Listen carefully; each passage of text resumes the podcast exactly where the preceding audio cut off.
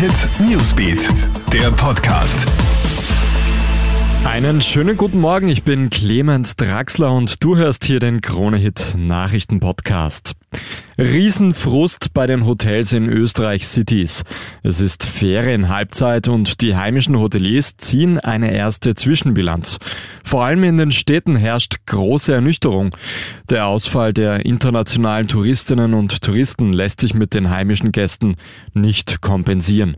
Jedes dritte Stadthotel verzeichnet eine Buchungslage von gerade mal 10 bis 15 Prozent.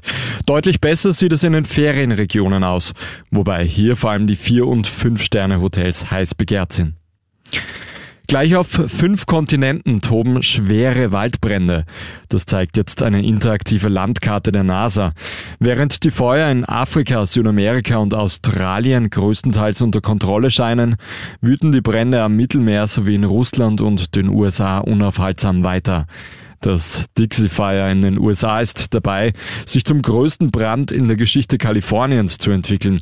Und auch Russland erlebt die schlimmsten Waldbrände in der Geschichte seiner Wetterbeobachtung. Das Belarus-Regime wird jede Schwäche Europas ausnutzen. Davor warnt die belarussische Oppositionschefin Svetlana Tichanowskaja in einem Kommentar im Standard. Das autoritäre Land würde europäische Werte und Prinzipien verhöhnen. Menschen würden willkürlich inhaftiert werden. Vom Westen erwartet sich die oppositionelle Mitgefühl, Solidarität und Frieden. Außerdem sei jeder kleine Akt der Unterstützung jedes Einzelnen wichtig. Ein tränenreicher Abschied. Der vielleicht beste Fußballer aller Zeiten hat sich gestern endgültig vom FC Barcelona verabschiedet. 21 Jahre lang hat er für den Verein gespielt und dabei einen Rekord nach dem anderen gebrochen. Während seiner Abschiedsrede bricht Messi mehrmals in Tränen aus. Wohin es den Argentinier schlussendlich zieht, ist noch nicht ganz klar. Die besten Chancen dürfte aber PSG haben. Der FC Barcelona hat unterdessen gestern den letzten Test vor Saisonstart absolviert. Österreichs Jungtalent Yusuf Demir hat beim 3 0 Sieg gegen Juventus das erste Tor vorgelegt.